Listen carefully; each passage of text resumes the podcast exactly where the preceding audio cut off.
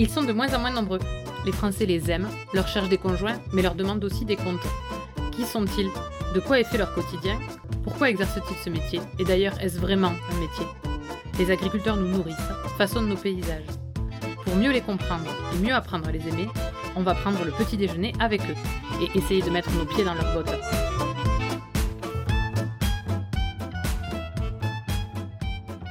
Samuel parle, pense, agit vite. Son énergie, il la met au service de son entreprise et de son engagement syndical.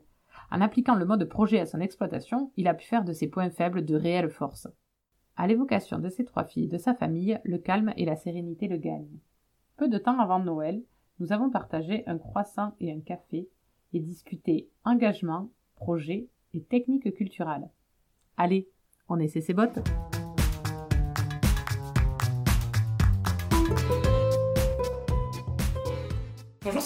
Bonjour. Que tu peux nous dire qui tu es et quel agriculteur tu es Alors Samuel Vandal, euh, j'ai 34 ans, je suis agriculteur en Seine-et-Marne sur une exploitation de 144 hectares en polyculture, euh, donc euh, avec du blé, de l'orge, du maïs, du lin des fois, des pois. J'adapte énormément en fait mon système de, culture et mes rotations en fait à l'année, à l'évolution, à la possibilité d'avoir des, contrats. Mon exploitation en fait elle est vraiment ciblée sur des, contrats. Hein. J'applique vraiment la contractualisation qui me permet de mieux gérer les risques sur mon exploitation, les risques financiers, les risques aléas climatiques et, euh, et donc tout ça avec une coopérative. Je suis papa de trois princesses, euh, trois filles euh, et, et, donc avec ma compagne et puis heureusement j'ai un chien, ça fait un deuxième homme à la maison. voilà et puis je suis donc ça c'est la partie de l'exploitation sur lequel on reviendra et puis je suis aussi associé avec ma compagne sur une structure agro-touristique avec une salle de mariage et dix gîtes de séjour. Ok. Et quel agriculteur tu es? Je suis un agriculteur euh, passionné euh, qui regarde toujours vers l'avant. J'adore euh, mon métier. Hein. Je, suis, un vrai passionné de la terre.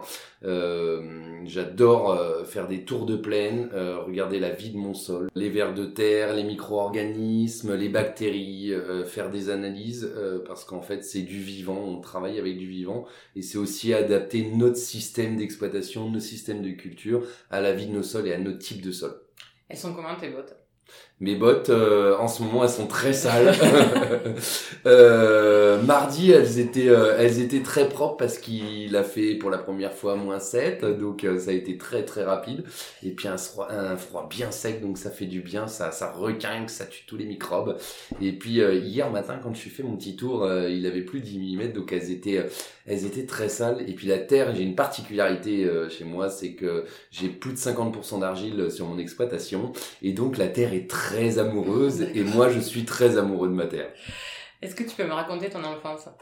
Mon enfance, euh, bah, elle a été euh, depuis tout petit euh, tournée autour de l'agriculture en fait. Hein. J'ai été très passionné. Avec des périodes un peu un peu difficiles à certains moments. Euh, mes parents ont repris l'exploitation euh, familiale, mais ils ont dû acheter la totalité de l'exploitation parce que le propriétaire devait partir.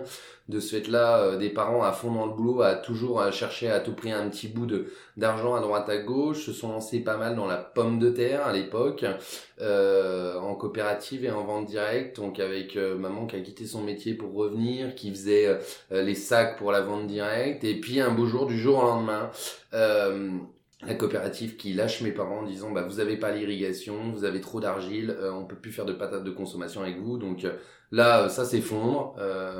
Et puis rebondir en se disant bah on a cette grange là en pierre apparente, qu'est-ce qu'on peut en faire? Et c'est là l'idée, la première idée de se dire on va faire une salle de réception et puis des gîtes.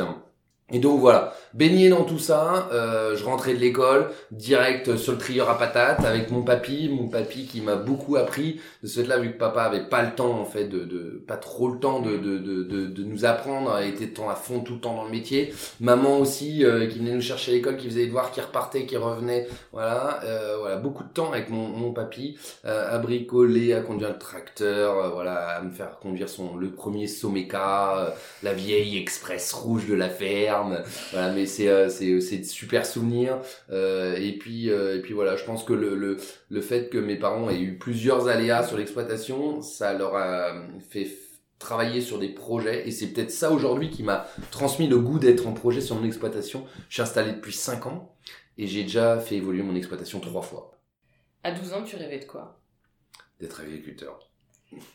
Ça implique quoi en termes de valeur d'avoir grandi dans une famille d'agriculteurs? En termes de valeur, euh, le partage, l'écoute, la compréhension, l'engagement. Parce que je suis aussi issu d'une famille qui a été très engagée, pas forcément dans le syndicalisme Mmh. agricole, mais entre autres dans la vie associative, euh, dans la vie associative, dans la commune, dans la communauté de communes. euh, et, euh, et ça, je pense que c'est partagé dans beaucoup de familles agricoles et c'est hyper important, l'ouverture d'esprit, l'ouverture aux autres. Est-ce que tu as eu l'impression que tu avais le droit d'envisager un autre métier? Oui. Est-ce que tu l'as fait? Oui, je l'ai fait. Euh, beaucoup de gens disent que euh, je pourrais vendre de la merde. Euh, et euh, et c'est vrai, en fait, euh, quand je suis passionné par, euh, par mon produit, par mon métier ou par ma structure, en fait, j'ai toujours tendance à en faire des caisses, à en faire des tonnes. euh, et de ce fait-là, euh, oui.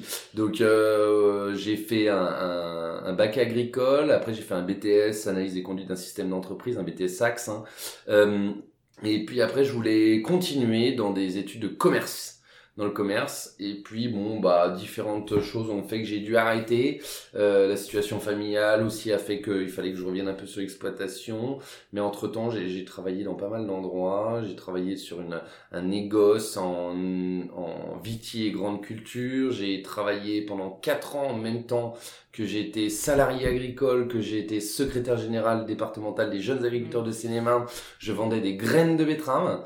Et, euh, et j'ai euh, quadruplé le nombre de clients et le nombre de ventes sur mon département en graines de betterave.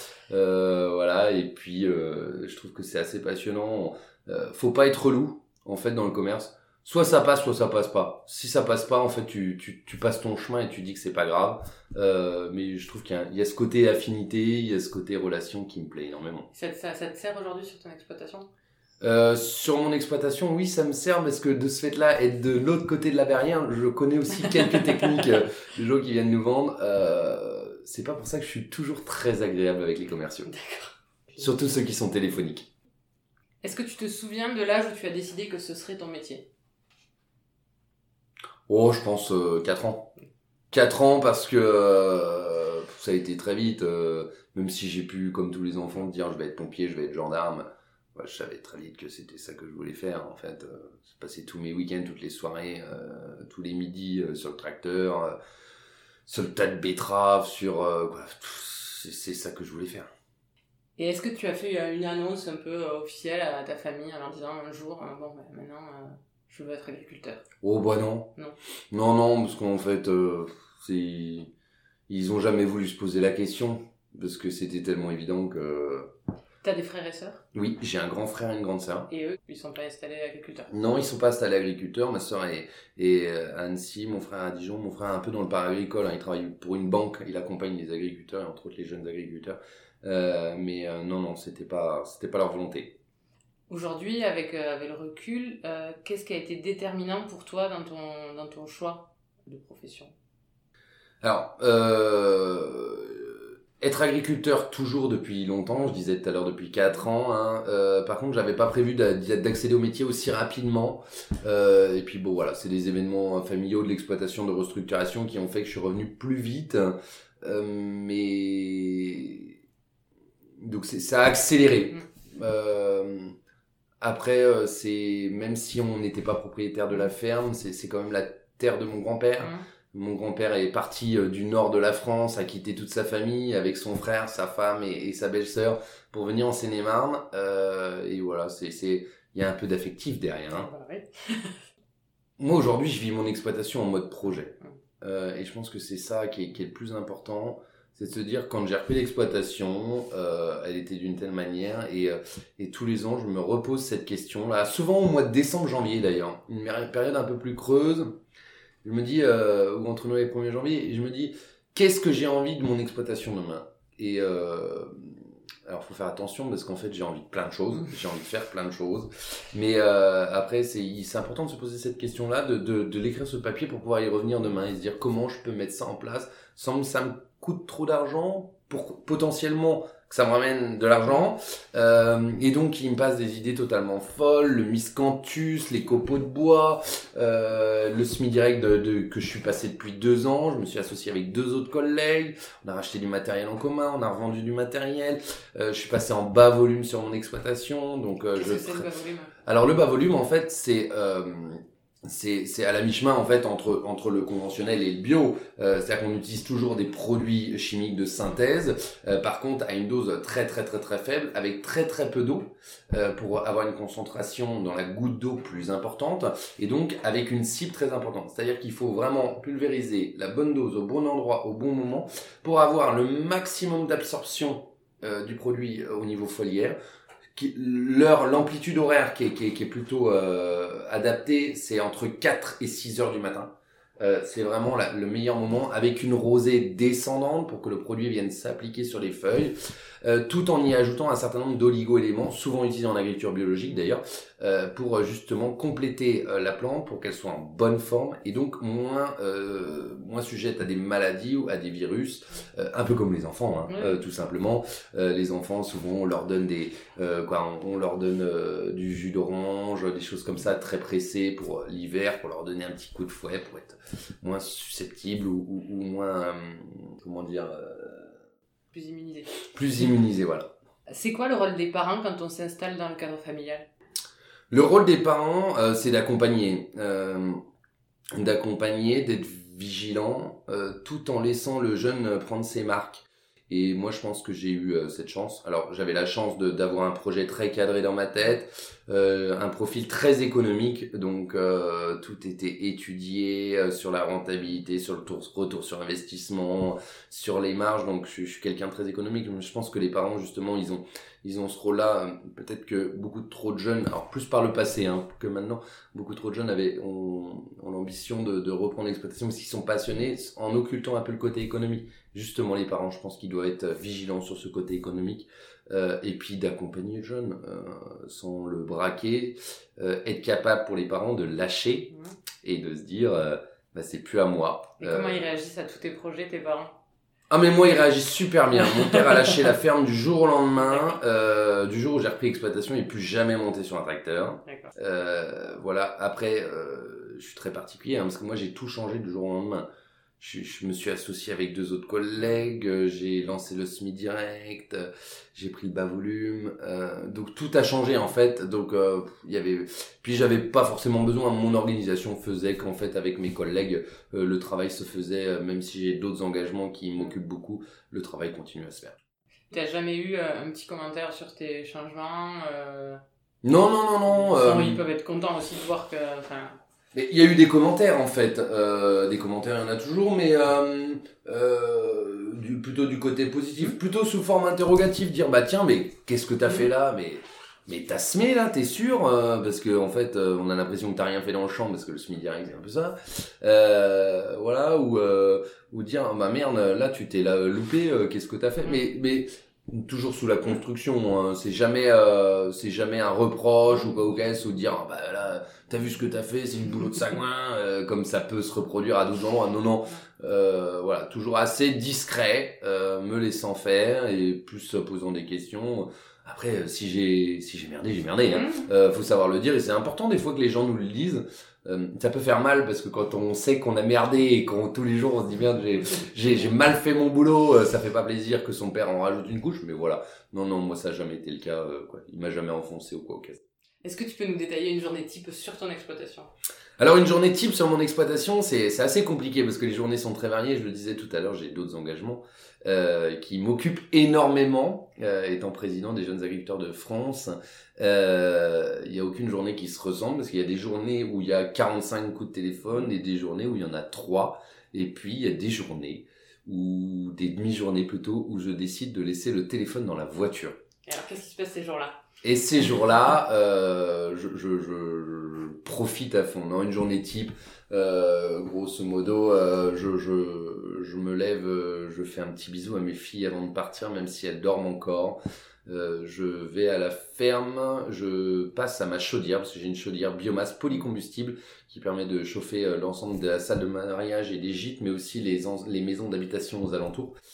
Euh, pour voir si tout va bien, si, si la nuit s'est bien passée, s'ils ont de l'eau chaude pour se laver et s'ils ont du chauffage. Voilà, souvent après je, je fais un petit tour euh, de mes parcelles suivant les jours, hein. c'est pas tous les jours mais je fais un petit tour de mes parcelles euh, pour regarder potentiellement euh, s'il y a des ravageurs, pour regarder s'il y a des, des, des, symptômes de maladie, pour voir si les pailles se décomposent bien, si s'il n'y a pas des dégâts de sanglier en ce moment, c'est le cas avec les pigeons sur ma culture de poids et donc euh, voilà mettre en place des outils de régulation pour euh, justement réguler. Euh, et puis et puis après bah, la, journée elle est, elle d'une journée à l'autre c'est différent hein. on est ce moment on est plus sur l'entretien du matériel. Comme je le disais aussi tout à l'heure vu que je suis en bas volume bah des fois je commence beaucoup plus tôt parce qu'à 4 heures du matin je pars traiter. Et dans ces cas là quand je fais ça je reviens chez moi pour déjeuner un petit coup. Et puis bah après diverses divers travaux, euh, beaucoup de bureaux, euh, beaucoup de paperasse, euh, voilà. Surtout qu'en fait l'ensemble de mes cultures sont en contrat qualité. et donc genre, je dois tout, tout, tout enregistrer, mais vraiment tout, tout, tout. et donc pour, pour justement assurer une traçabilité sur, sur le blé, pour faire des buns, pour faire des panini, pour faire du pain, pour faire de la farine, et puis sur l'ensemble des autres cultures. Euh, et puis, euh, et puis j'ai des tableaux d'enregistrement à chaque, intervention, chaque jour, euh, sur les stades aussi de mon blé. Voilà. Donc ça peut être du tracteur, ça peut être du karcher, ça peut être de la paperasse, ça peut être, voilà, je fais grosso modo deux tours de plaine par semaine. Euh, au minimum. Euh, et puis aussi des moments conviviaux le midi, euh, souvent le lundi et le vendredi quand je suis sûr d'être à la ferme, je mange avec avec un, de mes collègues et on se pose une heure, une heure pour manger, pour parler des fois d'autres choses parce que c'est important. Et puis bah après il y a la vie de la coopérative. il y a la vie locale, et puis on refait des chemins, on refait des bâtiments, voilà, il y a plein de choses à faire. Et est-ce qu'il y a des saisons où du coup ces journées elles changent fortement pour toi? Ouais, il y a des saisons euh, qui changent fortement. Hein, euh, quoi, les, les, j'ai plusieurs périodes très très euh, très très denses. On a, on a la partie euh, de, de l'automne avec tous les semis, donc les semis, les semis de, de, de, céréales, les semis de petits pois, la préparation des terres pour juste euh, les, les, les, les semis directs de printemps, l'hiver, euh, tout ce qui va être euh, plutôt entretien, entretien du matériel, entretien des bâtiments, hein, sur la partie aussi de salle et des gîtes, avec toute la partie chauffage. Euh, en fait, la chaudière, c'est un peu mon robot de prête. c'est une chaudière polycombustible biomasse, et donc en fait, je, je brûle des choses qui n'ont pas le même diamètre, qui n'ont pas le même calibre, qui n'ont pas le même pouvoir énergétique. Donc euh, j'ai les caméras, j'ai les alarmes, euh, un peu comme un robot de traite. Et puis euh, ça sonne à 1h du matin, à 6h, à 8h. Et donc faut y aller parce que parce que derrière les gens ont besoin d'avoir d'eau chaude. donc je passe beaucoup de temps sur la chaudière l'hiver. Aussi sur le phytoépurateur, on a j'ai monté un, un phytoépurateur où je récupère toutes les eaux usées du village. Donc à la place d'avoir des fosses sceptiques ou là, vu qu'on n'est pas raccordé au tout à l'égout, on n'a pas le tout à l'égout. à la réforme en fait de, de de, des eaux usées, hein, quand il a fallu tout le monde se mettre au nom, plutôt d'avoir en 10-15 mains euh, fausse sceptique où il faut appeler euh, un entrepreneur pour vider la pompe, euh, incinérer et tout le tralala. J'ai préféré monter un système euh, avec 7 bassins, euh, donc avec 147 espèces, avec des roseaux, quoi, des bassins anaérobiques, des bassins aérobiques, aérobiques, anaérobiques, hein, c'est contact avec l'air et pas de contact avec l'air avec des cascades, avec l'objectif de rendre l'eau à son milieu naturel euh, le plus propre possible. Et donc, quand on, a refait encore des analyses là, l'eau est meilleure à la sortie de la station que euh, quand elle arrive au robinet. Et euh, parce que forcément, il n'y a pas d'agents chimiques. Tous les agents chimiques ont été totalement dégradés. Donc voilà, ça occupe pas mal. Ça fait, c'est en fait, c'est très diversifié. Hein. Je fais, je fais beaucoup de choses. Donc là, on va s'attaquer à l'entretien des, des bassins. Euh, faut tailler, faut retirer les, les excédents. Voilà, et, euh, et, ouais, donc très diversifié. Euh, la période de printemps avec euh, la, la, le semis euh, des maïs, des betteraves, euh, des fois du lin, potentiellement aussi du soja, quoi, un peu toutes les cultures, qui est important. Le printemps aussi Euh, ce qui peut être stressant, c'est la période des traitements. Toujours trouver le, le pile poil le bon endroit où il y a pas où il y a beaucoup d'hygrométrie, pas du tout de vent, euh, une hygrométrie qui tombe avec potentiellement un peu de pluie derrière, pas trop chaud, pas trop froid. Euh, donc ça, c'est une période un peu stressante. Euh, pareil à l'automne, un peu sur les désherbages. Et puis après la, la période de la moisson, euh, qui est aussi qui est, qui, est, là très chargée. Hein, c'est notre période la plus chargée. donc et puis nous avec les trois collègues, alors ça amène un peu de souplesse, hein, le fait de voir de faire la moisson à trois exploitations. Euh, de se dégager aussi un peu de temps avec euh, des, certains qui peuvent finir plus tard et les autres commencent plus tôt. Voilà, et puis euh, toute la, période après des, des semis, des cultures intermédiaires à piège à nitrate, les sipans, qui sont très importants dans mon système de culture en lien avec la terre et la vie du sol. Euh, donc ces, ces plantes-là, hein, moi j'ai un système de plantes assez assez typique. Je sème de la facélie, la facélie qui a, qui a pour objectif de stocker l'azote atmosphérique dans le sol et aussi d'être une plante pollinisateur l'hiver quand il y a souvent très peu à manger pour les abeilles. donc elle reste fleurie l'hiver, hein, donc en ce moment elle est fleurie et qui permet justement de, de d'être un réservoir à abeilles, euh, un réservoir à biodiversité. Ensuite, euh, je mets du trèfle. Le trèfle, il capte l'azote atmosphérique. Euh, je mets de la, la veste, pardon. La veste, elle stocke l'azote atmosphérique dans les racines parce qu'en fait, la, la luzerne n'a pas la capacité à le stocker. Elle le capte, mm. mais après, elle le relarque.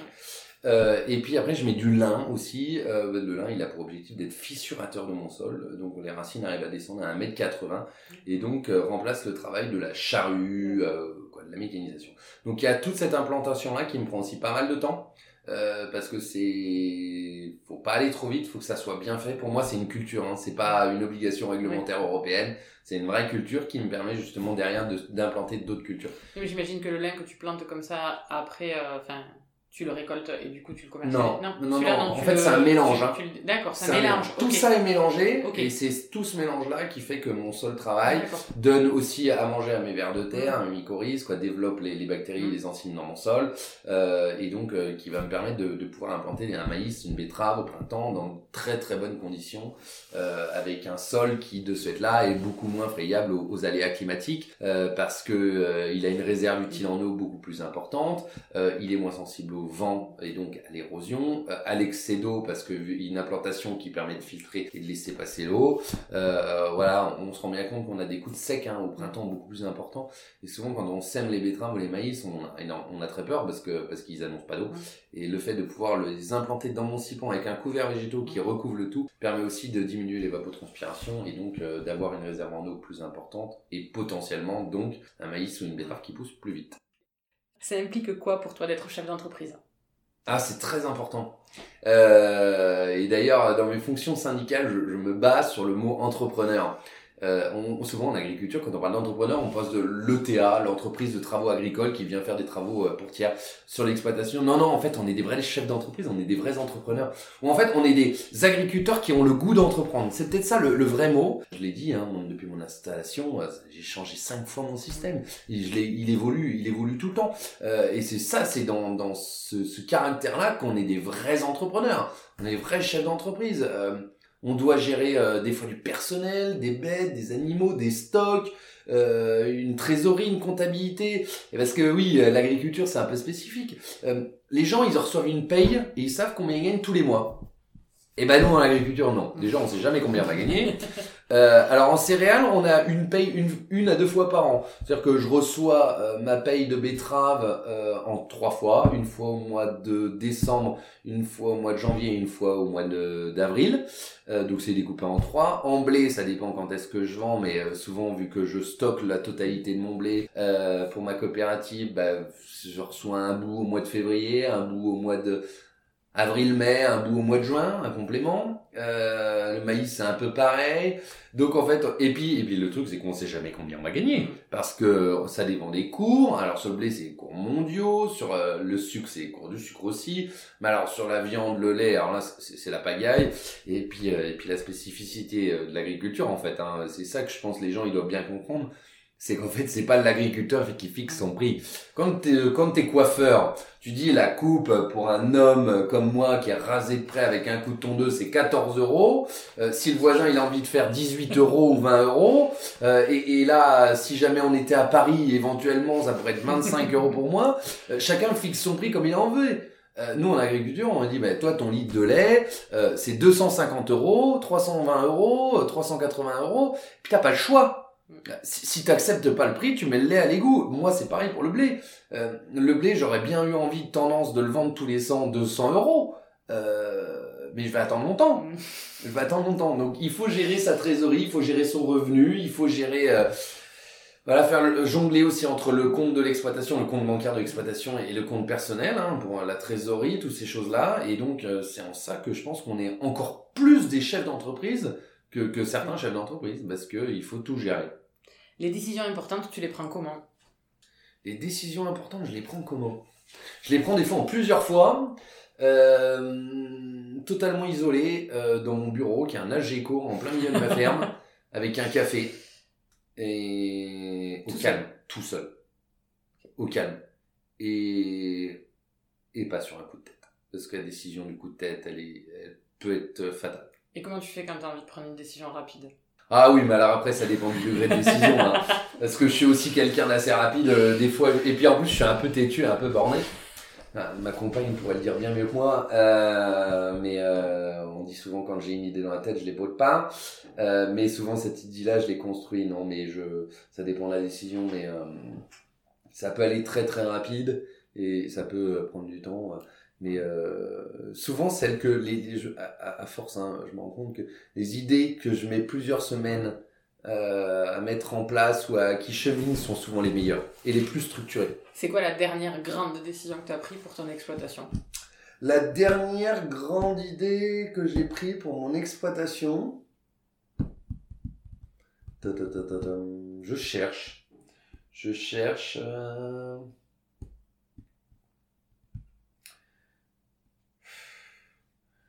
Je, il y en a plein. faut trier, faut choisir. Non, la dernière grande idée que la, la plus structurante, hein, mais elle remonte un peu, mais c'est euh, c'est vraiment de, de, de, de passer sur une grosse partie en semi-direct. Tu les commercialises comment tes produits du coup? Alors l'ensemble de mes produits euh, sont sont commercialisés en coopérative, alors sauf pour les betteraves. Mm. Euh, en fait, j'ai une toute petite sucrerie à Nangy, à 15 km de chez moi. C'est un privé, le Safre. Euh, et sinon, l'ensemble de, de mes cultures, euh, l'ensemble de mes autres productions sont, sont valorisées en coopérative. Est-ce que tu sais à quoi ils servent tes produits Tous? Oui. Ouais. Oui, étant donné que je suis en contrat, je sais euh, exactement à quoi servent mes produits et donc euh, voilà, je sais pas si on peut le dire là, mais je fais du blé pour McDo, pour les buns, pour les petits lus, les petits rectangles avec les petits euh, les petites vagues tout autour. Pour Farine Francine, pour les moulins bourgeois aussi, qui est un petit moulin au nord de la Seine-et-Marne. Je fais du maïs pour le bioplastique contractualisé et bien sûr je fais des betteraves pour le sucre, euh, le sucre, l'alcool, le gel hydroalcoolique et puis le sous-produit et le coproduit en pulpe pour l'alimentation des animaux. Euh, quand je fais du colza, il part directement euh, à Nogent-sur-Seine chez une entreprise qui s'appelle Saipol pour faire de l'oléosan qui est un nouveau carburant 100% énergie renouvelable euh, qui est utilisé dans les camions euh, avec zéro énergie fossile. Euh, les pois, c'est pour l'alimentation du bétail directement avec euh, avec ma coopérative. Le lin, il est totalement transformé en textile. Euh, et puis les graines valorisées en alimentation du bétail pour augmenter les oméga 3 dans le lait, Mm. qui est bon pour la santé. Voilà, donc oui, oui, je, et, tous mes contrats sont notés euh, parce qu'en et en plus euh, ces organisations-là souvent viennent sur mon exploitation pour contrôler et faire des prélèvements. Du coup, c'est ça tout à l'heure quand tu parlais de contrat qualité, en fait, c'est qu'il y a un suivi sur toutes tes Il y a un productions. suivi sur toutes mes productions avec des contrôles. Ok. Et pour moi, les contrôles aujourd'hui, c'est une plus-value, c'est pas une contrainte. Parce que derrière, je vais chercher de la plus-value. Concrètement, on fait comment pour faire pousser une plante? Ah Pour faire penser une... Beaucoup de gens disent c'est la manière dont tu poses la graine dans le sol. Moi, j'ai envie de dire c'est la manière déjà dans, dans la manière dont est ton sol. Euh, souvent, euh, je rigole quand je vois des employés communaux qui euh, font un gros trou, qui au fond mettent du fumier et qui remettent de la terre par-dessus euh, en plantant l'arbre. En fait, ça sert à rien de mettre du fumier au fond parce qu'en fait, euh, le fumier, il a besoin pour se dégrader, il a besoin de vivre et pour se dégrader, il a besoin d'air. Donc, euh, en fait, mettre du fumier, je suis désolé, mesdames, messieurs qui nous écoutez, mais mettre du fumier au fond du trou, tout au fond de la terre, ça sert à rien. Le fumier, il a besoin d'être en surface. pour se dégrader. Euh, et donc euh, voilà, donc c'est un exemple typique. Euh, il faut avoir une bonne préparation de sol. il faut avoir un sol qui vit avec des vers de terre qui aèrent le sol, qui permettent à l'eau de mieux circuler dans le sol, qui vont aussi dégrader la matière organique, quoi, tous les résidus en matière organique. Donc de la paille, du fumier, etc. et donc à partir de ce moment-là, on a un sol qui vit bien, on peut implanter la, la bonne graine, la bonne graine de la bonne dimension avec le bon pouvoir germinatif au bon endroit bien recouvert, mais pas trop. Euh, on dit toujours, et mon père me disait toujours, euh, quand tu pars du champ, tu dois voir la, la graine doit te voir partir. C'est-à-dire qu'il faut toujours qu'il y ait un petit peu de grain en surface, pas trop, mais un petit peu, et juste tout juste recouvert, un peu retassé, mais pas trop non plus. Euh, ça, c'est au couteau, quand on met le couteau qu'on s'en rend compte. Voilà, c'est comme ça qu'on fait pousser une bonne plante. Et ça, c'est valable en fait. qu'on soit jardinier, qu'on soit agriculteur ou pas, c'est la même règle pour tout le monde. Tes produits, tu dirais que tu les produis comment? Mes produits, je les produis comment? Euh, bah, Je les produis euh, de manière raisonnée, euh, en bon père de famille. Voilà, et l'idée c'est que tout soit respecté, que ça soit viable économiquement, que ça soit écologiquement compatible, et puis surtout que ça corresponde aux attentes de nos concitoyens, de nos consommateurs, et entre autres de l'industriel qui nous achète. C'est important pour toi la dimension écologique, euh, l'empreinte écologique de ton activité? Alors, c'est important pour moi, oui. Euh, te dire que euh, je c'est mon cheval de bataille, non. Mais en fait, ça se résonne par ce que je fais. Euh, on pourrait se dire, ah la vache, le vilain agriculteur, il pense pas à l'environnement. C'est quoi ce, cet abruti? Mais non, en fait, c'est pas du tout ça. Le système d'exploitation dans lequel je suis, le fait d'être passé en, en, bas volume, le fait d'être passé en semi direct sur une partie, de, sur une grosse partie de mon exploitation, de moins travailler mes sols, de regarder la vie de mon sol, de faire des trous. Et oui, tous les ans, je fais des trous avec ma mini pelle dans mes champs, des trous qui vont 1m50 pour voir justement la vie de mon sol, euh, leur montée, les agrégats, les trous, quoi, tout ça euh, fait en sorte que en fait je respecte euh, l'environnement et, et, l'ensemble de, de, de, la nature. Et puis bah voilà, là j'ai aussi un autre projet euh, sur lequel j'ai envie de replanter 3 km de haies sur mon exploitation. Euh, J'installe beaucoup de perchoirs euh, à buse pour limiter euh, contre rats, souris, mmh. taupins, mulots. Euh, voilà, ça d'ailleurs, ça fait partie d'un contrat qualité McDo. C'est obligatoire pour la biodiversité. Je mets aussi en place des jachères apicoles. des jachères mellifères justement qui sont des petits réservoirs à biodiversité donc c'est pas ma en fait je dis souvent que c'est pas ma première préoccupation alors qu'en fait c'est au, au centre de mes décisions parce que tu travailles sur un biotope. Euh, voilà. Comment tu envisages le changement climatique sur ton exploitation? Le changement climatique sur mon exploitation, je l'envisage bien, avec une pointe quand même euh, d'inquiétude, de, de, une pointe de, de, de... on sait pas trop où on va et comment on y va. Euh, mais c'est vrai que le fait je, pense que le SMI direct, hein, attention, je voudrais pas que les gens ils se disent, ah, mais en fait ils ne voient que par le SMI direct, euh, SMI direct, non, parce que en fait euh, aujourd'hui je suis en SMI direct, mais demain je pourrais faire totalement autre chose. Euh, mais j'estime qu'aujourd'hui, en fait, je le vois hein, sur ma culture. Encore une fois, je reviens sur ma culture de betterave et de maïs. Euh, je l'ai vraiment vu. On a des printemps très très secs et des automnes très humides. Et le fait d'être passé en semi-direct, de, de, justement éviter de travailler le sol et donc de dessécher nos sols fait que bah, souvent j'ai une implantation beaucoup plus rapide, euh, qui couvre beaucoup plus mon sol, et donc euh, mon sol qui se salit moins, donc je mets moins de produits phytosanitaires, et, euh, donc il y a moins de risques de maladie parce que mes plantes se développent plus vite, le fait de pouvoir réintroduire ces perchoirs, bah aujourd'hui j'utilise plus de produits contre les, les rats, les taupes, euh, quoi, les mulots, tout ça. Euh, le fait euh, de, de, les automnes, je disais les automnes très humides, euh, le fait de pouvoir avoir des terres qui sont euh, tout le temps couvertes, bah justement j'ai moins cet effet-là de, de flaques d'eau dans mes champs que j'avais parce que j'ai beaucoup d'argile. j'ai plus moins ces flaques d'eau, ça circule mieux et donc je, je pense que sans vouloir avoir les, les chevilles qui enflent, je pense que mon exploitation euh, s'adapte au changement climatique et est sur la bonne pente. Euh, par contre, il faut pas, euh, faut pas, euh, comment dire, euh, s'asseoir dessus. Il faut pas, il faut continuer à, à, avancer. Et c'est pas parce qu'aujourd'hui j'estime que je suis prêt à m'adapter et que je, je m'adapte qu'il faut que je, je, je ferme les yeux sur ce qui pourrait arriver demain. Donc c'est un changement perpétuel. Dans 20 ans, tu t'imagines où et comment? Alors, dans 20 ans, je, me, je m'imagine agriculteur. Euh, avec une exploitation qui aura totalement évolué. En fait, j'ai envie de dire, déjà dans trois ans, je pense que mon exploitation aura totalement évolué. Euh, parce qu'en fait, dans trois ans, j'espère qu'il y aura des moutons sur mon exploitation. Euh, un projet qui me tient à cœur depuis euh, 4-5 ans, sur lequel le modèle économique est déjà ficelé. J'ai tout, tout, tout, tout, tout est fait. Euh, j'attends, j'attends qu'une seule chose. Non, on peut pas dire ça comme ça. Euh, en fait, il me faut du temps et malheureusement, avec mes engagements syndicaux, du temps, j'en manque. Et, euh, et, pour avoir un élevage, il faut du temps, il faut aussi consacrer, surtout quand on se lance, on démarre avec du mouton, euh, donc en pâturage euh, tournant à 100% extérieur, donc juste en engraisseur, pas en esseur, en étant capable d'aller contractualiser des animaux avec des moutons, justement des agneaux, avec des zones de production en lait qui ne valorisent pas forcément la viande, et donc d'être capable de ramener sur mon exploitation euh, cette viande de mouton. Il faut savoir qu'en Ile-de-France, euh, autour de chez moi, 72% du mouton est importé de Nouvelle-Zélande. Et donc, euh, je pense qu'on a un vrai créneau, et surtout après le Covid, en fait, où on parle de souveraineté alimentaire, d'autonomie alimentaire. Je pense qu'il y a un créneau. Et puis, ça serait la boucle qui serait totalement bouclée sur mon système d'exploitation avec l'agriculture de conservation, les plantes, les, couvertures végétales. Donc, c'est valoriser tout ça pour mes animaux. Les effluents, les garder directement sur mon exploitation.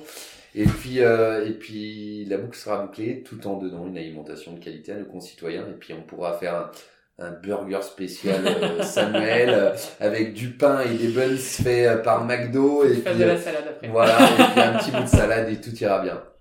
Ah, et puis je suis passionné, mais ça, ça serait plus pour mon plaisir. Euh, J'aimerais vraiment avoir des, des cochons gascons. Euh, mais là, ça serait pas un gros élevage, c'est 4-5, c'est plus à titre personnel. Euh, si tout était possible, tu changerais quoi aujourd'hui sur ta ferme? Si tout était possible, je changerais quoi sur ma ferme? Oh, Je sais pas. En fait, j'en sais rien. Il y a tellement d'agriculteurs qui sont jaloux et envieux de son voisin qui a plus d'hectares, moins d'hectares, qui a des terres meilleures, moins bonnes. Euh, en fait, moi je sais que je suis dans une exploitation euh, qui est assez compliquée parce qu'il y a beaucoup d'argile, peut-être plus que mes voisins ou pas ou quoi au Mais j'ai presque envie de dire qu'en fait pour moi c'est une force parce que euh, si j'avais pas eu cette exploitation là un peu compliquée, je pense que j'aurais, elle aurait pas pris le virage qu'elle a pris euh, du TCS, technique culturelle simplifiée dans un premier temps, du semi direct dans un deuxième temps. Je pense que j'aurais pas engagé autant de transition euh, sur la réduction de mes charges en m'associant avec des, collègues euh, parce que peut-être que ça aurait été plus facile. Il aurait été plus facile de se dire, bon, je continue à labourer et puis on n'en parle pas parce que c'est pas trop dur au final. Voilà. Donc non. Puis voilà, de toute façon, c'est l'exploitation de mon grand-père, euh, c'est l'exploitation familiale, il y a des valeurs, il y a ces bâtiments en pierre qui ont une âme, euh, sur lesquels chacune a une histoire, euh, qu'on a pu déplacer, démolir, reconstruire, mais c'est à chaque fois la même pierre. Et ça, c'est important. Tout ça, c'est une histoire et pour moi, c'est important. Je sais pas si on pouvait tout changer. Je, je sais pas ce que. que... J'en ai aucune idée. C'est quoi ta relation au temps libre? Ma relation au temps libre. Oh avec mon train de vie, euh, mon plus gros plaisir en ce moment, c'est euh, dimanche après-midi, euh, canapé télé, câlin avec mes filles, voire même gratouille. je suis très tactile et j'ai des filles qui s'occupent très très très bien de moi. j'adore me, j'adore qu'on s'occupe de moi en fait. Euh, j'aime beaucoup m'occuper des autres la semaine. Euh, ça c'est pour moi très important, très important. Et euh, mais c'est important pour recevoir, c'est important de donner. Et, euh, et c'est vrai que le fait d'être président JA, de donner beaucoup de temps, de donner beaucoup d'énergie, d'accompagner le réseau sur le territoire, sur des projets, d'accompagner des fois hum, des hommes en, situation difficile. Euh, on peut pas citer de nom, mais euh, voilà, j'en ai un en ce moment, un, JA, un président d'ailleurs d'une structure qui vit une situation un peu compliquée sur son exploitation. Et, euh, là, le fait d'avoir été au courant, de l'accompagner, de l'aider, tout ça en très secret, c'est ma manière à moi un peu de, c'est mon petit truc à moi et, et ça pour moi c'est hyper important euh, et, et j'en ai accompagné d'autres par le passé qui se reconnaîtront certainement dans les quatre coins de la France et c'est ça qui est assez rigolo ça tisse un lien vraiment très important et c'est ça en fait c'est une vraie aventure humaine et donc euh, voilà je donne beaucoup au syndicat je donne beaucoup à mes enfants mais peut-être pas assez à certains moments parce que justement il y a ce syndicat. Moi en tout cas, elles me donnent une force de fou. Elles ont quel âge? Elles ont euh, 9, 8, euh, 9, 8, 3 elles sont fans de jeunes agriculteurs. elles ne rêvent que euh, d'avoir une penderie comme moi j'ai avec tous les t-shirts jeunes agriculteurs de France. Elles aiment le salon de l'agriculture, elles aiment venir à Paris, elles, sont déjà venues à Paris dans les bureaux, hein. Euh, elles me suivent euh, sur euh, sur Facebook, sur YouTube, pas sur Facebook parce qu'elles n'ont pas Facebook, mais quand elles, elles, peuvent avoir une tablette de temps en temps sur YouTube, au congrès, elles suivent les discours en direct, à la télé, en grand écran, c'est papa. Pareil quand je passe à la télé, non, elles sont vraiment fans, elles adorent. Mais peut-être aussi parce que je partage énormément ce que je fais avec elles, le fait de les emmener à Paris aussi de temps en temps avec moi pour une petite réunion. voilà, elles adorent Paris. Est-ce qu'elles te suivent aussi sur l'exploitation?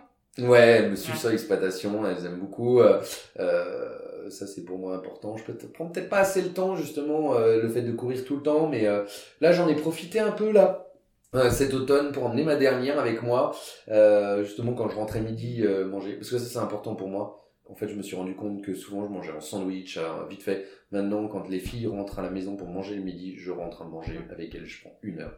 Et donc, une fois ou deux, j'ai euh, pris ma petite dernière et je lui ai dit, bah écoute, c'est quoi, tu reviens avec moi? Et puis maman viendra te chercher quand t'en auras marre. Et puis, euh, voilà. Et puis, en fait, ça dure une heure, deux heures. Potentiellement, elle peut s'endormir. c'est mignon. Voilà, mais c'est génial.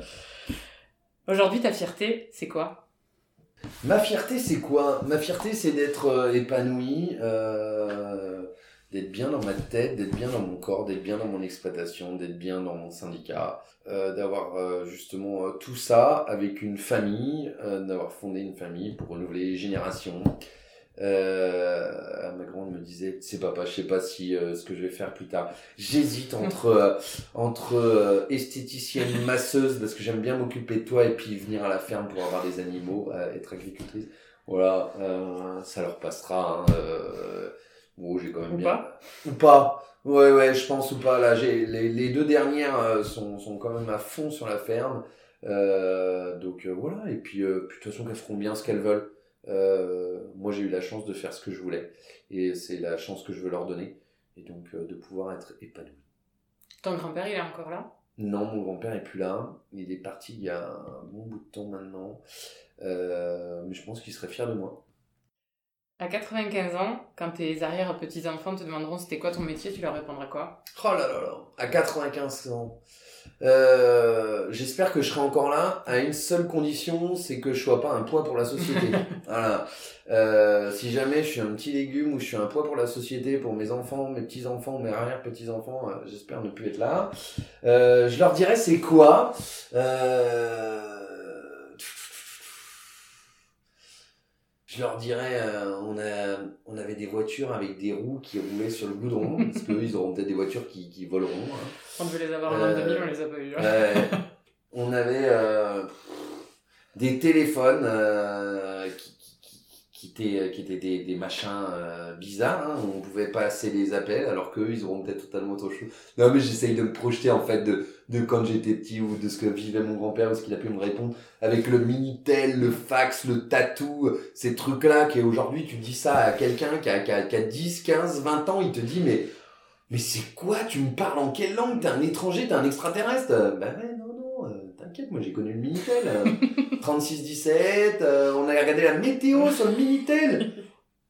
Ouais, je me rappelle de mon père qui a regardé les cours du blé sur le Minitel, la météo sur le Minitel.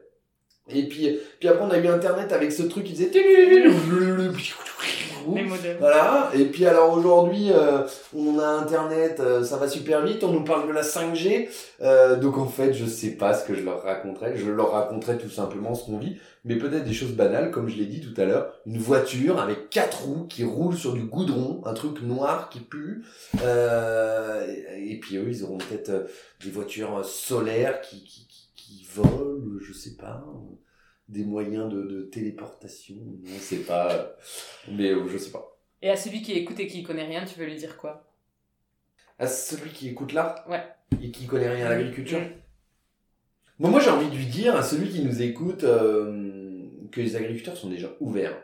Euh, qu'ils ont envie de communiquer, qu'ils savent pas toujours le faire. Moi j'ai envie de lui dire viens dans une exploitation. Je viens pas forcément sur la mienne, mais tu vois une exploite, tu vois un mec, il a une bonne tête, comme la plupart des paysans, arrête-toi et puis pose-lui des questions. Ce... Puis tu en sortiras nourri et puis lui euh, aussi. Voilà. Et puis avec un peu de chance, tu auras le droit à un petit bout de fromage, un petit bout de comté, un petit café. Si tout va bien, il y aura un petit canard avec.